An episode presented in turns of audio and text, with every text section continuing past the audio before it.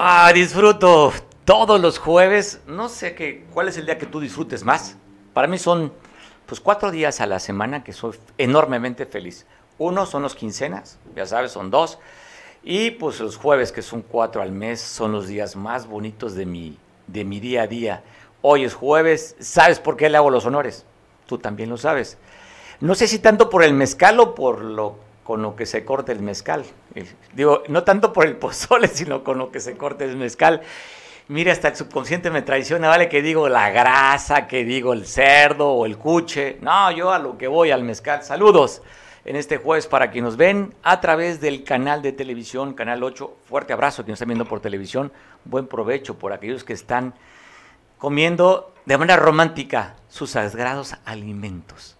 Te mando un abrazo a quien festeja algún asunto importante o trascendental en tus vidas. Gracias por vernos. Estamos aquí desde las instalaciones de Veo, Veo Play, Televisión en el corazón de Acapulco. ¿Sabes por qué es el corazón aquí? Porque estás tú conmigo, platicando y conversando en este día. Te mando un fuerte abrazo a ti que me estás viendo. Sí, a ti.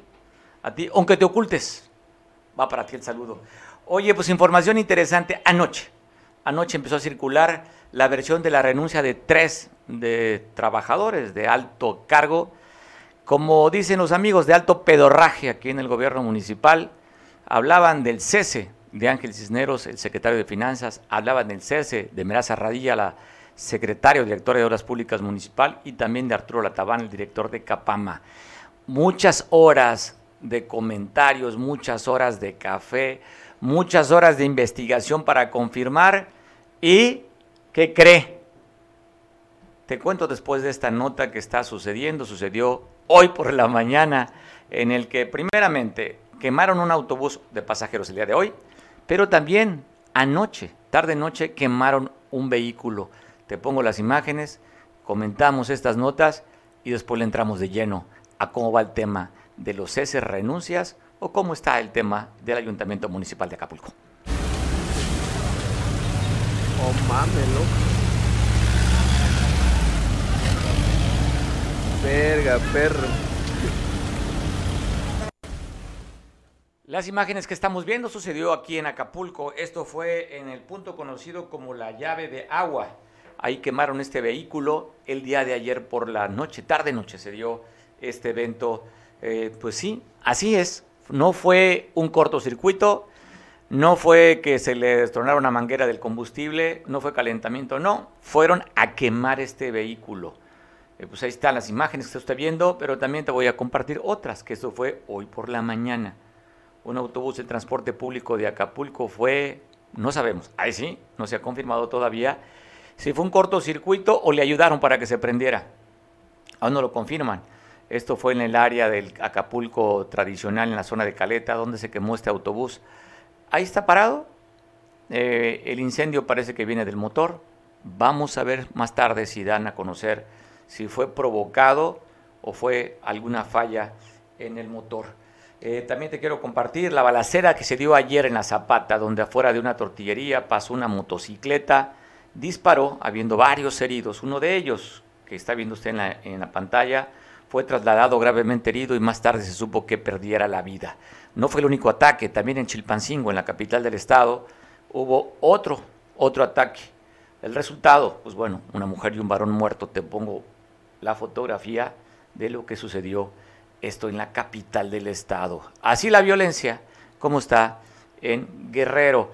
Y para hablar de otros temas, temas políticos, agradezco mucho que tengo en el Zoom a un buen amigo, compañero, trabajador, que sí, él sí va a la fuente, ¿eh? él sí investiga no como otros que están de cafecito nada más eh, en un estudio, pues tratando de chacotear. Él sí va a la fuente y yo agradezco mucho que me tome la conversación. Julio Zenón a través del Zoom. Julio, como siempre, agradezco y respeto y admiro tu trabajo. Hola, ¿qué tal, Mario? Me da mucho gusto saludarte por esta herramienta tecnológica digital de, del Zoom. Oye, Julio, pues bueno, estás en, el Ayuntamiento de Acapulco después de lo que ayer por la noche circulara las versiones a través de redes sociales de la renuncia o el cese de tres funcionarios municipales. ¿Qué sabes tú de ahí? Mira, mira, Mario, ya la, después de la investigación que hicimos, llegamos a una conclusión.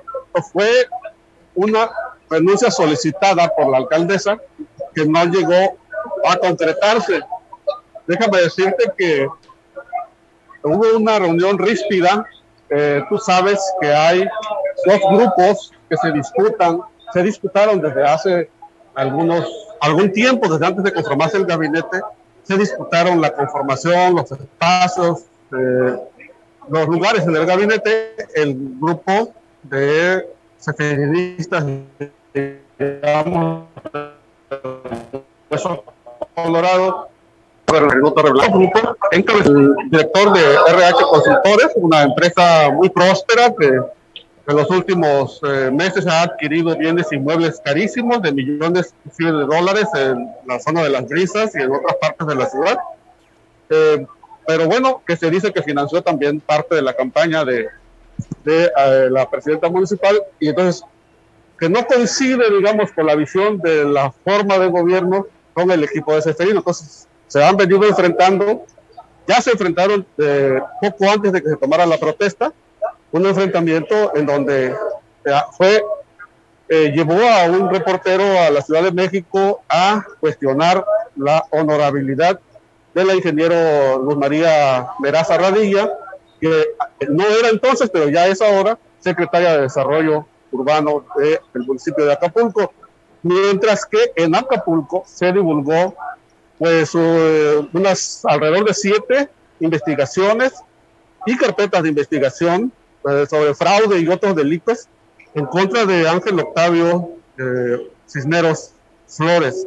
Lo que se vio como un enfrentamiento entre esos dos grupos. Eh, Seferino Torreblanca salió incluso a decir que consideraba que la integración del gabinete, en donde era puntal eh, Octavio Cisneros, era un gabinete mediocre que no estaría a la altura de las circunstancias de Acapulco. En ese contexto, te doy contexto, porque en ese contexto, pues cada vez que se reúne el gabinete, tienen eh, diferencias. Situación tienen diferencias, tienen situaciones muy ricas entre estos dos, Meraza y eh, Cisneros. Este, la versión más, eh, digamos, eh, fuerte, consolidada, es que en una reunión de gabinete estaba exponiendo algunos temas de Meraza Radilla que no le parecieron a Octavio Cisneros, por lo cual empezó a cuestionarla, se hicieron palabras la presidenta municipal, Avelina López, dice que golpeó la mesa y les dijo, digo, no, no así fuerte de, de, de, hacerla retumbar, pero sí puso la mano en la mesa y les dijo pues que si no se ponían de acuerdo, si no podían trabajar juntos, les pedía la renuncia a los dos. En ese momento se pusieron de pie, se paró la, la, la reunión y ellos se retiraron. Se por lo menos con eh, Luz María Radilla, eh, perdón, Meraza Radilla, ella está trabajando normalmente, se comprometió a darme en una entrevista al respecto y entre otros temas, ¿no? Hay como 160 obras que quiere hacer en los primeros 100 días, mientras que Octavio eh, Ángel Cisneros aparece en una foto que divulgó hace unos momentos comunicación social del Ayuntamiento de Acapulco. Luego yo tengo desconfianza de esas fotos, estaba tenía yo a la vista a la secretaria del, del ayuntamiento, que es la que ponen como declarante, y estaba tratando de ver si trae la misma blusa que trae en la foto, porque esa foto de repente parece foto de archivo, eh, donde pues está la presidenta de, con Meraza de un lado y el, el, secretario de finanzas del otro lado. Lo que sí es cierto, con esto concluyo mi comentario, Mario, este, para escuchar alguna pregunta que quieras hacer, este, eh, lo que sí es evidente es que hay un choque interno y que eso va a ser un lastre muy importante para el, rumbo, para la fuerza, para el ímpetu que quiere darle a Belina, que tantos años ha sido gestora, que sabe la pobreza que están las colonias, que sabe que necesita trabajar duro, este, a marcas forzadas, y pues si dos, dos partes de su gabinete, que no creo que sean los únicos, lo que pasa es que seguramente el gabinete está partido, ellos son la punta del iceberg, uno de cada lado entonces seguramente va a seguir habiendo diferencias. Y lo que dicen que lo que lo que polariza paraliza. Eso dicen en el Congreso cuando no se pueden poner de acuerdo los diputados, que son 23 de Morena y 23 de la oposición. Oye, Entonces, aguas para la presidenta municipal, aguas. Oye, voy a aplicarlo eso en mi casa, de eso de que lo que se poraliza se paraliza, que me hace mucha falta. sí, hay que aplicarlo. Hay que aplicarlo en casa. Llego a pelear con mi mujer a ver si funciona ese consejo. Oye, Julio, me parece interesante lo que tú estás comentando, esta revelación que das hacia el interior de cómo está conformado el gobierno municipal en dos grandes grupos. Por un lado, el grupo de Avelini, por otro lado, Seferino Torreblanca, encabezando Luz María Meraza Radilla, al cual le mando un fuerte abrazo, pariente de San Jerónimo. Y por otro lado, también se comentaba que el director de Capama probablemente también estaría justamente eh, en vilo también Arturo Latabán. ¿Sabes algo sobre el director de Capama? Sí, es que es el mismo tema. Eh, la, Arturo Latabán es uno de los hombres de mayor confianza del ex gobernador Seferino Torreblanca y eso eh, hace que adentro del gabinete pues lo estén cuestionando y estén promoviendo que los, sean los regidores los que hablen. Ya los regidores hicieron una conferencia de prensa, algunos del PRI, algunos del PRD, para pedirle a la presidenta municipal que explique en qué condiciones está Arturo Latabana al frente de la Comisión de Agua Potable, porque pues es administrador y la ley 51 que rige la operación de este organismo operador establece que debe ser alguien con una profesión afín al ramo del agua potable, es decir, ingeniero, arquitecto. Algo que se relacione. Sí, sí, algo que se relacione algo que se relacione. Pero se Oye, pero se relaciona con Seferino y es suficiente. ¿Para qué quieren más? Pues a menos que Seferino ande en el agua otra vez o que, o que este, eh, haya puesto una empresa de tubos, de, digo, de acueductos, pues, no de tubos de, para el pelo, ¿eh? Ah, este, Para peinarse. No, no, no. Pero sí, sí, claro que pesa, pesa el, el, el, ex gobernador Teferino, ha sido el mentor político ideológico de la presidenta municipal, eh, que no dudo que la presidenta municipal pueda despegar. O sea, yo creo que arranca con dos equipos, digamos, prestados o, de acuerdo a, a, compromisos políticos, pero en un lapso de 100 días en los cuales ella se ha comprometido a dar resultados, tendrá que depurar, tendrá que quedarse, pues ahora sí que con su gente leal comprometida con ella y no con otros personajes que además están peleando, ni siquiera pueden llevar la fiesta en paz. Pues me parece interesante ver cómo se dan las cosas, pero oye, a menos de una semana empiezan estos ruidos y estas esas fricciones, Julio. Pues sí, eso va mala, eso, mala señal, ¿no? Mala señal. Ojalá que todo se resuelva. Te mando un abrazo, Julio, y vamos a poner las declaraciones que está circulando de la secretaria general de gobierno Irma Graciela Lee González en el que dice las cosas marchan como iniciamos. No hay ceses, no hay renuncias, cosa lo cual nos estás confirmando tú desde la sede del Palacio allá de Papagayo. Abrazo fuerte, Julio, gracias por la oportunidad de conversar Abrazo, Mario. Gracias. Vamos a ver ahora qué dicen el gobierno municipal a través de la secretaria general de gobierno. Ahí está el video para callar todos los rumores respecto a si hay si hay alguien ha dimitido, si alguien ha renunciado pero Julio habla de una fractura en dos, en dos partes.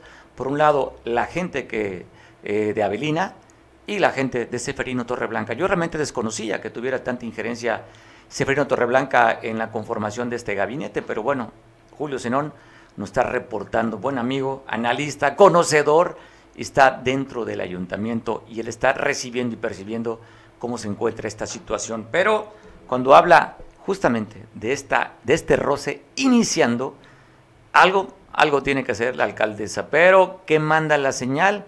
A través de la secretaria general del ayuntamiento, esto dijo. Señalar, no hay renuncia, el gabinete está igual, los nombramientos siguen igual como iniciamos, así seguimos. Estamos trabajando todos en cumpliendo las directrices que ha marcado la la alcaldesa, y no ha habido ningún cambio en el gabinete. Todos, todos estamos trabajando como ella lo ha señalado. No hay renuncias, no hay renuncias, no hay despidos, no hay suspensiones, no hay nada.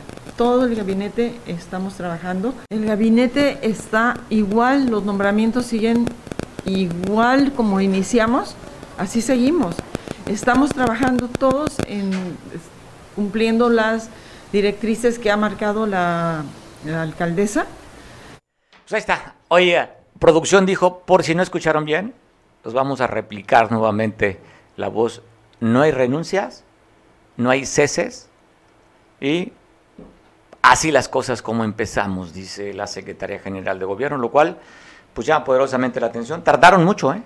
O sea, si esto se generó ayer por la tarde, noche, más bien noche ya, empezó a generarse este ruido en redes sociales, pensamos que a la primera hora del día estaríamos viendo un comunicado en, en pro o, o en contra, pero tardaron varias horas en reaccionar y cuando usted sabe no se llena un, un vacío con la información que debe ser, lo llenamos a través del rumor. Y el rumor creció tan fuerte que bueno, ya algunos estaban inclusive llevando su currículum, aquí está, para que los que se vayan, yo le entro a estos cargos que se están vaciando. Pero tranquilo, la cosa, como decía Clavillazo, la cosa es tranquilo, compadrito de mi alma. Bueno, pues tranquilo, dice la secretaria general de gobierno. Tengo en el Zoom para conversar con un gran amigo, Roberto Camps, con el que platicaremos después de esta doceava, doceava reunión que dio el, gobier- el gobierno del Estado, aún todavía un- una velita que se está pagando de este, este gobierno estatal de Héctor Astudillo, por una doceava ocasión se reúna con Evelyn Salgado. Pero aquí es para tocar un tema interesante, una deuda de 13 mil millones de pesos desde 1995 que se fue acumulando para el ISTE. Llegó la encargada de las cobranzas, o sea, la que se encarga de andar viendo a los, a los, a los clientes que debe, así como la llamada que nos hace Coppel o, o Azteca o las tarjetas de crédito, ah, que todo el día están, hasta los domingos, pues para recordar que les debemos. Así llegó la cobradora del ISTE a decirle, oigan, ¿qué onda? Sandra Estrada vino a Guerrero y se juntó con la Jucopo, el gobernador y con la gobernadora electa. ¿Qué se dijo ahí con la Jucopo y qué sabe nuestro compañero Roberto Camps hasta Chilpancingo? Abrazo, Roberto. ¿Qué tal, Mario? Buenas tardes. Saludo a los televidentes. Eh, bueno, es un tema bastante complicado, es una deuda histórica, eh, es mucho dinero. Eh, creo que hay la necesidad de que se esclarezca muy bien eh, de qué manera se fue integrando, porque eh, lo que sabemos es que se integra de manera tripartita con aportaciones del gobierno federal, de los trabajadores y del propio gobierno estatal. Entonces, eh, se ofrece una salida de generar un empréstito o un endeudamiento más bien para darle salida a este tema de los 13 mil millones, pero se les pretende cargar al gobierno del Estado los 13 mil millones y que se vayan eh, pagando al paso de los años, de 15 años, eh, mediante los descuentos a las participaciones federales. Eh, me parece que es eh, una posibilidad, pero difícil de concretar porque castigar a un Estado como Guerrero, que de por sí es deficitario en cuanto a su economía, o sea, depende grandemente de las participaciones federales para medio caminar, porque tampoco eh, eh, se pueden hacer muchas cosas. Eh, ya sabemos cómo se integra el gasto, casi todo se va a educación, a salud, de nómina, queda muy poco para obra pública y servicios. Entonces, cre- creo que no es nada más irse por la vía fácil que plantea el, el subsecretario de salud, que fue una idea que le, pla- le plantea al gobierno del estado. Parece que hay simpatía por parte del gobernador, pero no así en algunos eh, sectores, eh, en especial de Morena. Yo tampoco eh, simpatizo con esta idea de generarle una deuda eh, que sería histórica. Se ha llegado a comparar como un nuevo FOBAPROA Es correcto. y creo que hay que eh, más bien primero esclarecer eh, cómo se fue formando este adeudo, porque eh, en ese espacio de opacidad en que se manejan los gobiernos estatales, mira, cada año se designa un presupuesto de egresos y se dice que se va a aplicar de tal o cual forma. A, la, hora de la verdad eh, ocurre todo lo que, lo que ellos deciden allá en las oficinas de finanzas, se hacen reasignaciones, se mueven los dineros, lo que se debía ir para los trabajadores, eh, para el pago del ISPEC, eh, no se aplica. Entonces, creo que se tiene que hacer una minería de datos y explicar eh, cómo se fue creciendo tanto esta deuda. No en un tema de cacería de brujas, pero sí en un tema de entender. Responsabilidades, ¿no? que- un tema de pues, de responsabilidades. Sí, que, que Guerrero eh, tiene situaciones complicadas. A ver, ¿en qué se fueron los 13 mil millones? En pagar eh, salarios de otras áreas, en obra pública, en abonarle a la deuda de la autopista. O sea, no puede ser pues que tanto dinero eh, se haya manejado de manera tan discrecional y se genere esta bolsa tan grande y que hoy no las quieran cargar a los guerrerenses eh, en una deuda que va a ser, eh, insisto, de largo plazo y que tendría costos en la operación de los futuros gobiernos, Mario. ¿Te gusta la frase, tú dices, no las vayan a cargar a los guerrerenses? ¿Te gustaría la frase, no las van a recargar? Exactamente. La deuda, no pienses mal, Roberto. La, deuda. Es, un tema, sí, bastante complicado. Eh, creo que va a ser eh, motivo de debate aquí de los grupos parlamentarios y de la propia sociedad. Eh, yo estoy... ¿Crees que, oye, ¿crees que le interesa a la sociedad, Roberto? ya vimos que en abril el gobernador mandó esa iniciativa para que la aprobaran. La pasada legislatura simplemente la mandó a la congeladora ¿Y tú crees que Morena, que tiene mayoría, que van a limitar todavía a su gobernadora, le vayan a entrar al tema?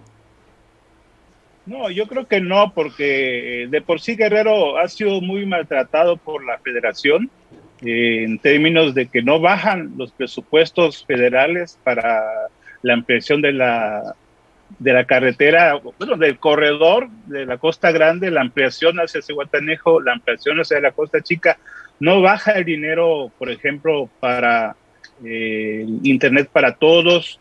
Eh, hay eh, una serie de recortes a lo largo de esos tres años en materia de seguridad pública, de atención a las víctimas del delito. No bajan los presupuestos para el campo. Se excluye a Guerrero de los proyectos de desarrollo. Entonces, creo que la federación tendría que ser más solidaria y asumir una gran parte de esta deuda, así como lo ha hecho el presidente López Obrador en el caso de Tabasco, por la luz. Tendría que. Oye, ¿te refieres a la luz, no? Efectivamente, o sea, ahí les condonan los adeudos. Entonces, ¿por qué para unos los miden con una vara y a Guerrero se le quiere eh, pues cargar esos, esos 13 mil millones? Creo que tendría que ser solidario el gobierno federal y asumir, eh, pues, pues si no el 100% de los 13 mil millones, eh, la mayor cantidad posible y buscar otro esquema que no sea cargarle a Guerrero el, el adeudo. Oye, bueno, vamos a esperar qué decide al final los diputados. Roberto, cambiando un poco sobre el tema, pero que también se comentó ayer, pues ya el acto protocolario va a ser el próximo 15 a las 11 y media en el Congreso del Estado para la toma de protesta de la gobernadora electa Evelyn Salgado. Pues al cuarto para el ratito, como están ocurriendo muchas cosas eh, en esta incipiente 63 legislatura, eh, no vemos eh, la experiencia que debería tener el presidente de la Jucopo, diputado Alfredo, Sánchez Esquivel. Eh, se, se le han venido las cabras al monte con el tema de Iliatenco por su desconocimiento de la ley orgánica y entretenido en obtener, bueno, no sé en qué tanto se entretenga el señor, pero no, no entendía que tendría que darle ya cauce a los acuerdos internos aquí en el Congreso, nombrar las comisiones, dejarse de carroneos, dejarse de eh, tratar de obtener eh, los mayores espacios posibles para darle viabilidad al funcionamiento del Congreso. ¿A qué me refiero con esto? Ayer eh, había un orden del día que estaba bastante amplio, eran, no sé, 15, 20 puntos.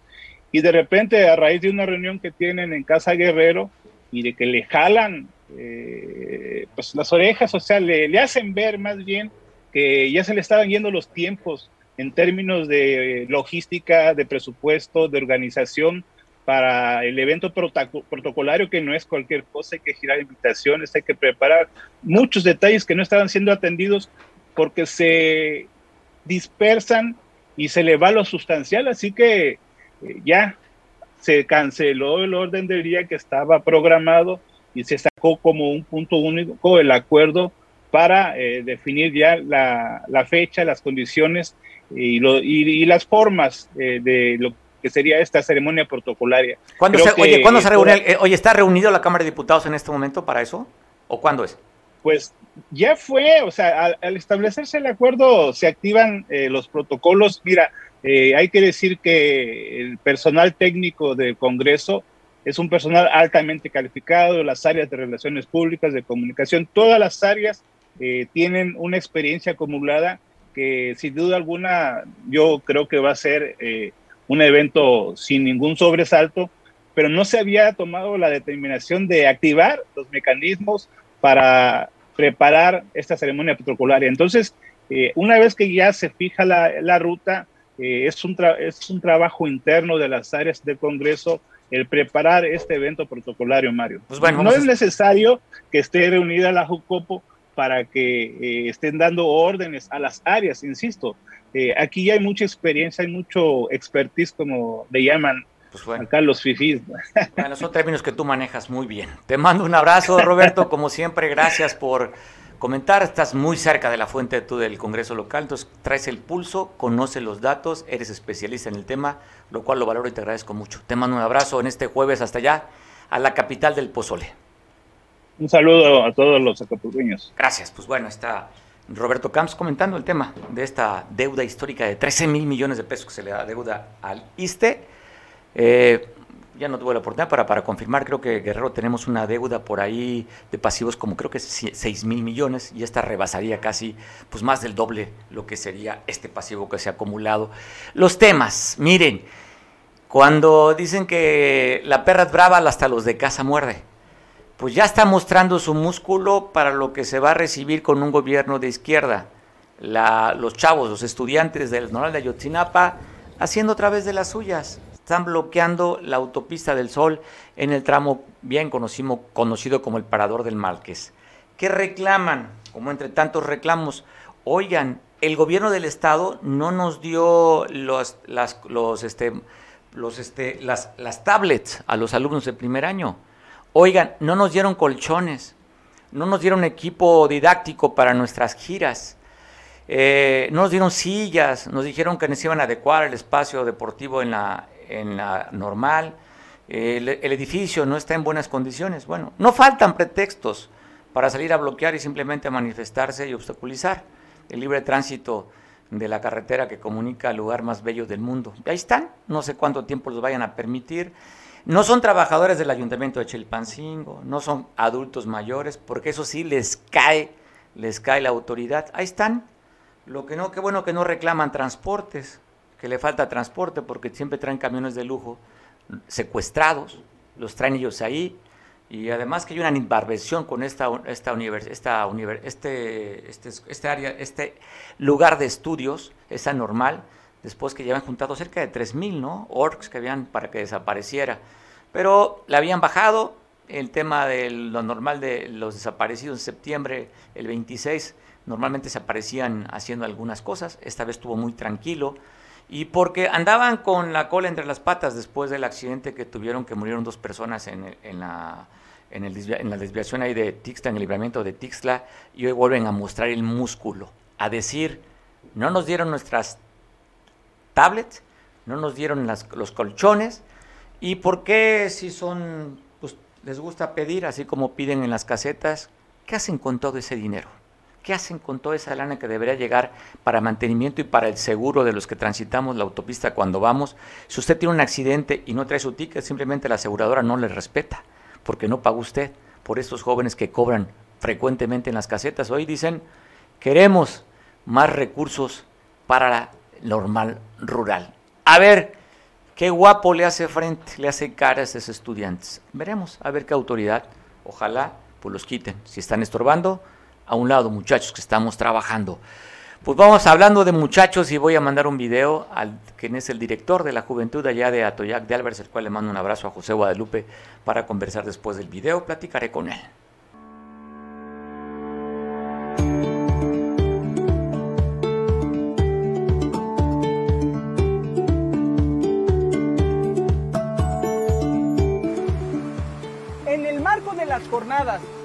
Transformando Guerrero, y la campaña municipal Transformando la Casa del Pueblo, por instrucciones de la presidenta municipal, la maestra Clara Elizabeth Bello Ríos, invitamos a todo el pueblo en general a participar en la limpieza y reforestación del río Atoyac y su cuenca. Este sábado, 9 de octubre, a las 9 de la mañana, en este punto mejor conocido como debajo del puente vehicular del Ticuí. Amigo visitante y turista, tú también eres parte de nuestro municipio. Por eso te invitamos a que te unas a nuestra campaña de limpieza de la cuenca del río Atoyac. ¿Qué tal, compañeros ciudadanos? El H Ayuntamiento, a través de las distintas direcciones, como lo es eh, la Dirección de Ecología que representa su servidor, los invitamos a colaborar y a formar parte de esta campaña de limpieza que es Limpiando Guerrero y Transformando la Casa del Pueblo. La participación de todos es muy importante y hago especial invitación a los miembros de la comunidad LGBTIQ del municipio de Atoyac. Visibilizarnos a la vez de que hacemos algo por nuestro municipio y el medio ambiente. Recuerda, este 9 de octubre en punto de las 9 de la mañana aquí en el puente del Ticuí. No faltes. Te invitamos a ser soldado de la 4T. Bueno, agradezco mucho que me tome la llamada un joven que está iniciando hace unos días, como usted sabe, un cambio de, de presidencia en los 80, 81 ayuntamientos en Guerrero y pues lógicamente cambiaron muchos de gabinete. Uno de ellos que está trabajando como encargado de la juventud en Atoyac es el que tengo en la línea telefónica para conversar con él, José Guadalupe García, allá que vive cerca del hospital, a la entrada ya por la secundaria federal número 14, en la cabecera. Te mando un abrazo. ¿Cómo estás, José? Muchísimas gracias. Eh, un saludo a todos los que nos sintonizan eh, en esta entrevista.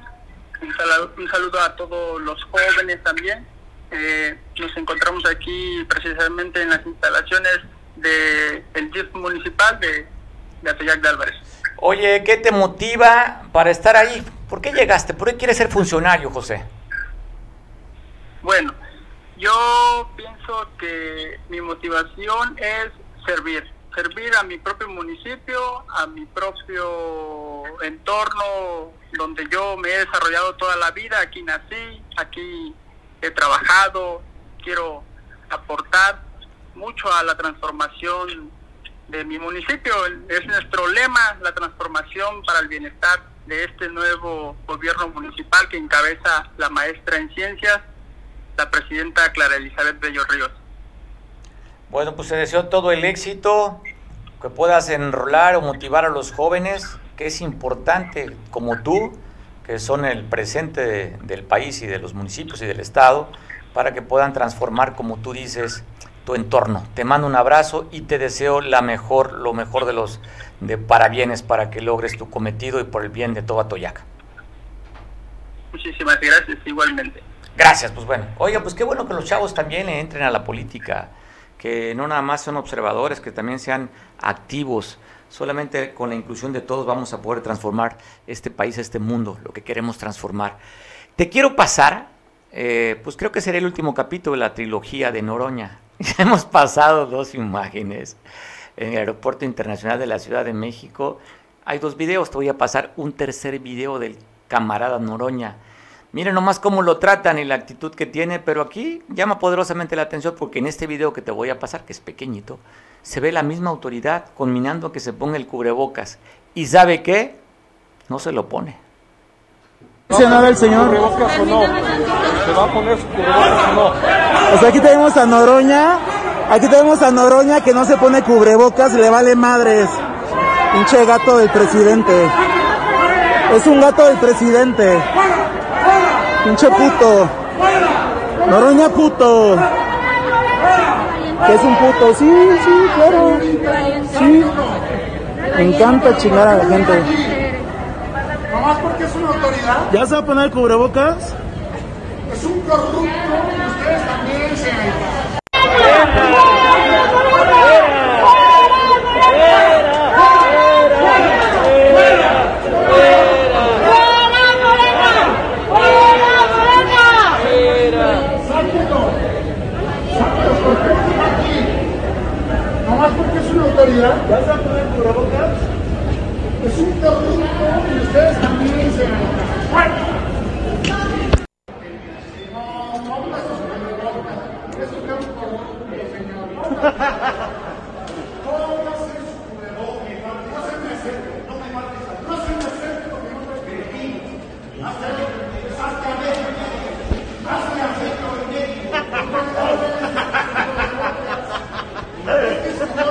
qué no le dice nada al señor? ¿Cubrebocas o no? ¿Se va a poner su cubrebocas o no? O sea, aquí tenemos a Noroña, aquí tenemos a Noroña que no se pone cubrebocas, le vale madres. Pinche gato del presidente. Es un gato del presidente. Pinche puto. Noroña puto. Que es un puto. Sí, sí, claro. Sí. Me encanta chingar a la gente. Agradezco mucho que me tome la llamada del presidente del Consejo Estatal del PRD. Pues primeramente felicitarlo por el nombre que tiene. ¿Verdad, Tocayo, saludo a Mario Ruiz, presidente del Consejo Estatal del PRD. ¿Cómo estás, Tocayo? Apreciado amigo, extraordinariamente bien y efectivamente, ¿no? Tenemos el nombre más bonito que puede haber. Te mando un abrazo, te saludo a ti y a todo tu amable auditorio. Oye, Tocayo. oye, hijo de la chingada, vale que te quieres poquito, ¿ah? Te mando un abrazo, Tocayo. Oye, platícanos sobre este. Estuvieron ustedes en plazas públicas, en varios lugares, pues llevando este documento que me gustaría que tú me explicaras. ¿Qué fue lo que hicieron y qué les motivó a querer recabar esto para los amparos de las vacunas? Cuéntanos, Tocayo. Bueno, mira, primero decirte que está consagrado en la Constitución que los niños y niñas también tienen el derecho a la salud, el derecho a la vida. Y partiendo de eso, encontramos la cerrazón por parte del gobierno federal y en su política de salud deja fuera de la vacuna del COVID a los miles y miles, a los millones de niños mexicanos y deciden no vacunarlos.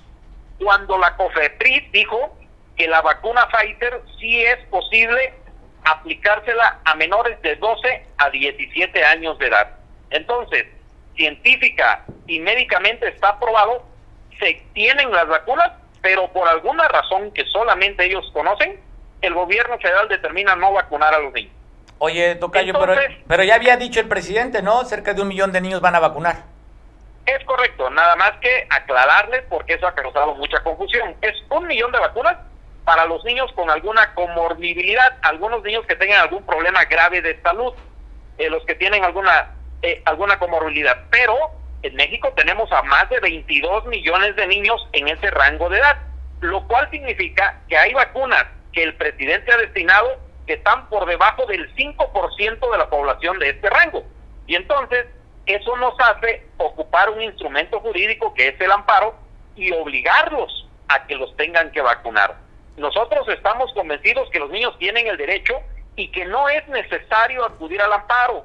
No nos dejan otro camino y por eso el PRD encabeza esta lucha que con mucho agrado quiero decirte que nos está yendo bien porque hemos logrado ya que nos autoricen en este momento cuando menos 160 amparos en el primer distrito eh, judicial en Chilpancingo y en el segundo con sede en Acapulco. Aquí en Chilpancingo nos autorizaron 27, en Acapulco 133 y también informarte, seguimos, el día de ayer ya entregamos 43 en el distrito judicial de Iguala y pronto mañana pasado estaremos entregando los que vienen de la montaña y faltan todavía algunos de Ometepec y de Tecpan en esta campaña que estamos promocionando de manera gratuita y que va más allá de un partido político porque es una campaña que, que se la estamos ofertando a toda la ciudadanía en general.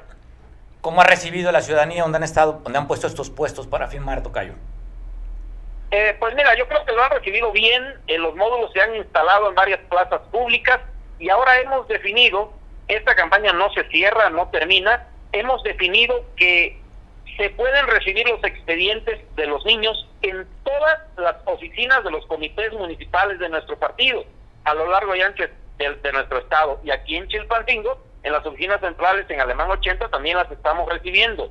Las estamos recibiendo a todas las regiones, las estamos juntando y les estamos dando trámite a estos amparos. Entonces yo creo que hay una buena este, respuesta, pero no hemos logrado el objetivo. Yo entiendo, yo entiendo que suele pasar, hay desconfianza y en este momento te lo digo con alta responsabilidad, que nuestro tema es estrictamente lograr el objetivo de, vac- de que vacunen a los niños y lo vamos a lograr cuando empiecen a vacunar a los primeros y estoy convencido que eso va a hacer que más gente se acerque con sus expedientes.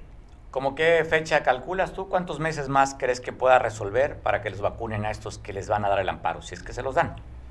Eso depende de que el gobierno federal acepte y reconozca la necesidad de vacunar a los niños. Cuando el gobierno federal diga que apertura la vacunación de manera universal para todos los niños, en ese momento termina la campaña, porque entonces ya no habría motivo. En este momento los estamos obligando por la razón que tienen. Entonces nosotros vamos a seguirle, mi querido Mario, hasta en tanto el gobierno federal autorice la vacuna para todos los niños y niñas. Pues bueno, estaremos al pendiente, espero que sea una de muchas llamadas para ver cómo vas, que es importante el tema de la salud, el tema con los niños y nos dé los avances como vayas, como vayas caminando, Mario. Te mando un abrazo hasta, estás en Chilpancingo, me supongo. Sí, aquí estoy en la capital trabajando algunos temas y mira, yo quiero quiero decirte que son ustedes los medios de comunicación los que juegan un papel importante, porque ustedes son los que nos hacen eh, le hacen llegar la información a los padres de familia. A ellos les agradecemos la confianza que nos han tenido.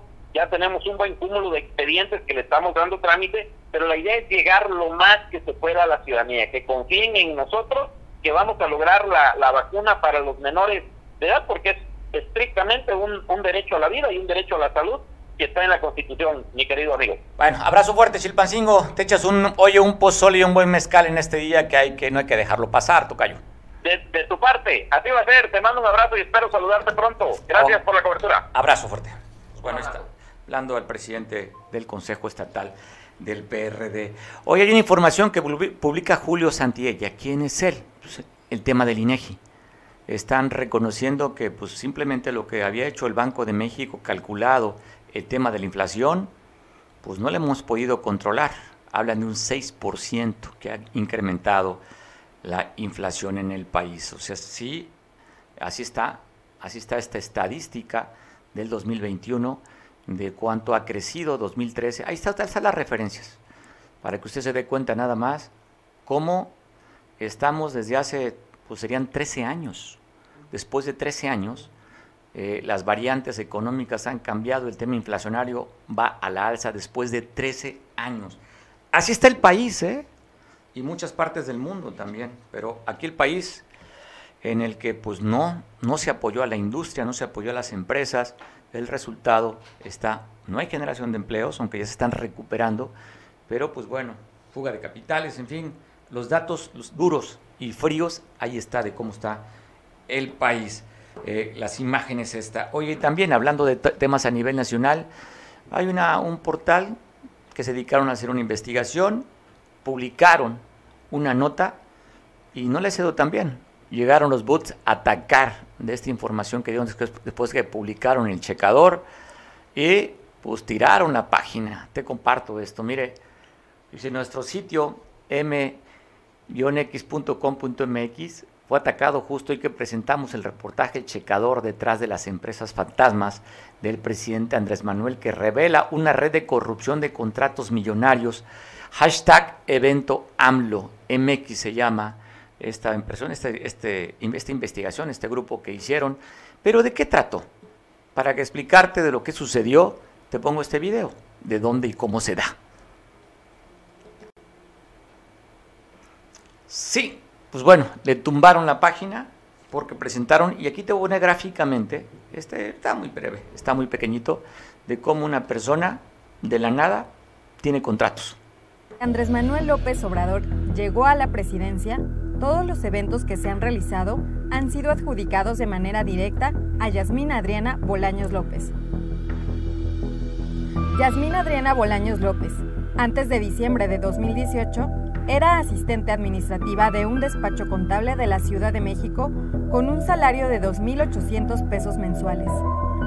Y desde diciembre de 2018, sin tener experiencia en el giro de eventos ni activos que se lo permitieran, se convirtió en la proveedora favorita de Andrés Manuel López Obrador, obteniendo contratos por más de 37 millones de pesos.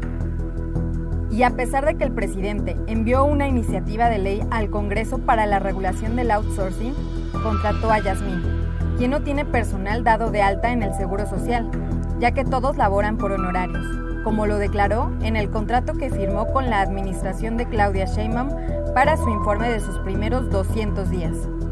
El local comercial de Yasmín se encuentra en el número 39 de la calle Juan A. Mateos de la Colonia Obrera.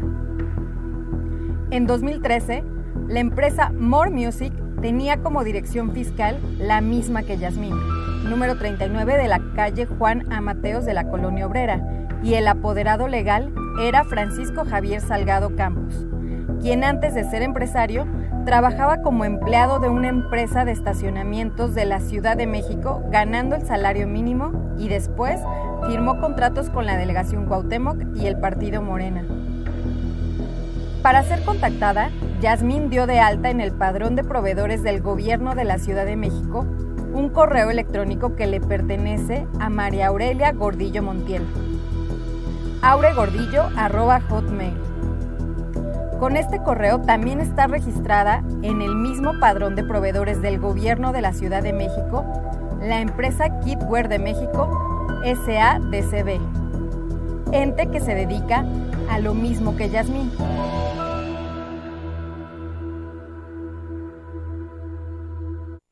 Ya sabe usted que había hecho una propuesta, un, magistrado del Tribunal Electoral del Poder Judicial de la Federación, el que le llamaban el magistrado Billetes, José Luis Vargas, para que aquella investigación de Pío, el hermano de Andrés Manuel, que recibía dinero de David León, pues había hecho él el proyecto para que se desechara, porque ya había fenecido la acción.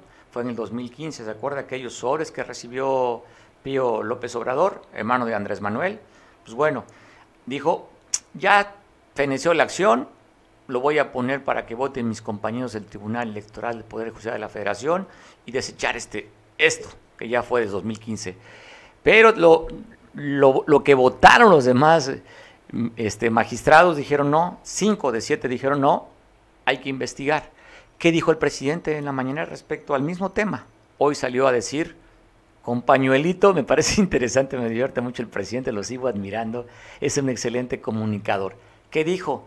Con el pañuelito blanco de la corrupción. Entonces, ofrezco disculpa si denuncio actos de corrupción, porque estoy convencido de que ese es el principal problema de México.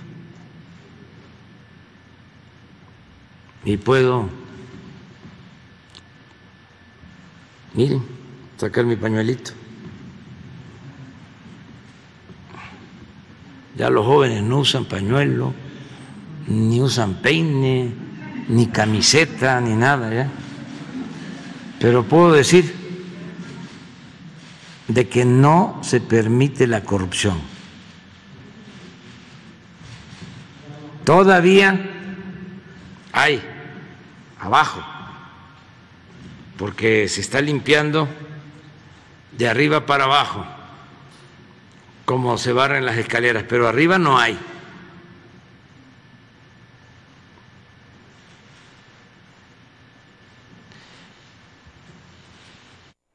¿Hace cuánto que usted no se pone una playera? Ya ve, el presidente lo dijo, los jóvenes ya no usan ni playera. Pero ¿cómo ha cambiado el tema de la ropa interior? Yo recuerdo a los papás, a los abuelos, usaban calzoncillos, ¿se acuerda? El tema calzoncillos. Aquellos, pues usted seguramente los ve en su casa, sus papás.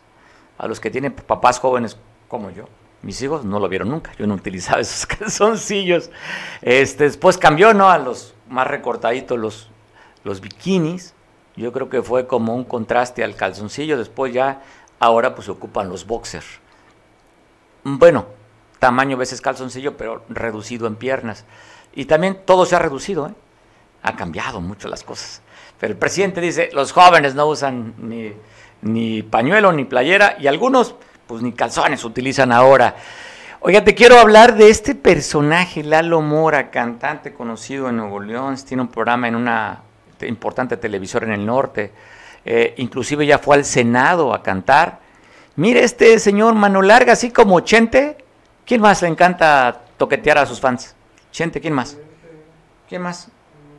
¿No? Pues Chente lo recordamos, ¿no? Que le gustaba de repente agarrar ahí las cosas que no eran de él. Y a lo peor es que no las pedían. Así como Lalo Mora, mira este mano suelta. Dicen allá en la costa, mira este liso.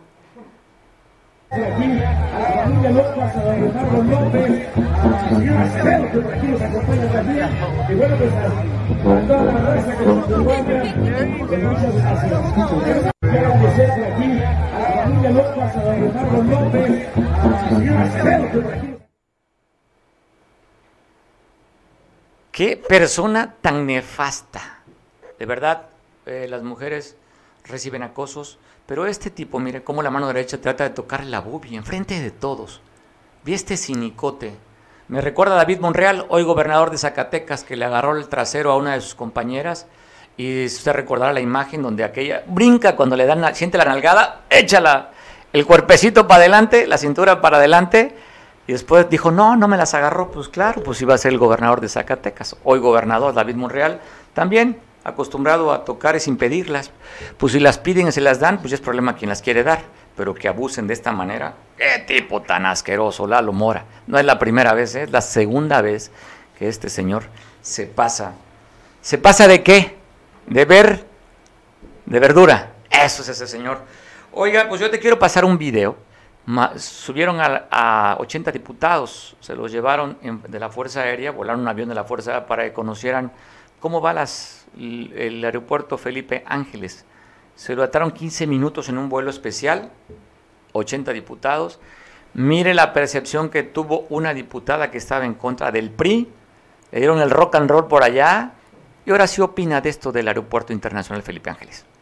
Bueno, pues estoy aquí en el aeropuerto Felipe Ángeles que nos invitó el presidente de la mesa directiva, Sergio Gutiérrez Luna, junto con la Sedena, a conocer este aeropuerto Felipe Ángeles, que a ver, les soy muy sincera, pues yo critiqué mucho esta obra y la verdad estoy viendo el gran avance que hay. Se está destinando 61 millones de pesos diarios a la construcción, hay un avance del 70% de la obra, será entregado en marzo del 2022 y tendrá el espacio para 83 millones de pasajeros al año. Para darles un dato, hoy el aeropuerto de la Ciudad de México, que está colapsado, tiene una afluencia de 50 millones y eh, pues aquí eh, va a haber construcción de dos pistas, inicialmente con opción ampliar a tres, es un proyecto a 20, 30 años.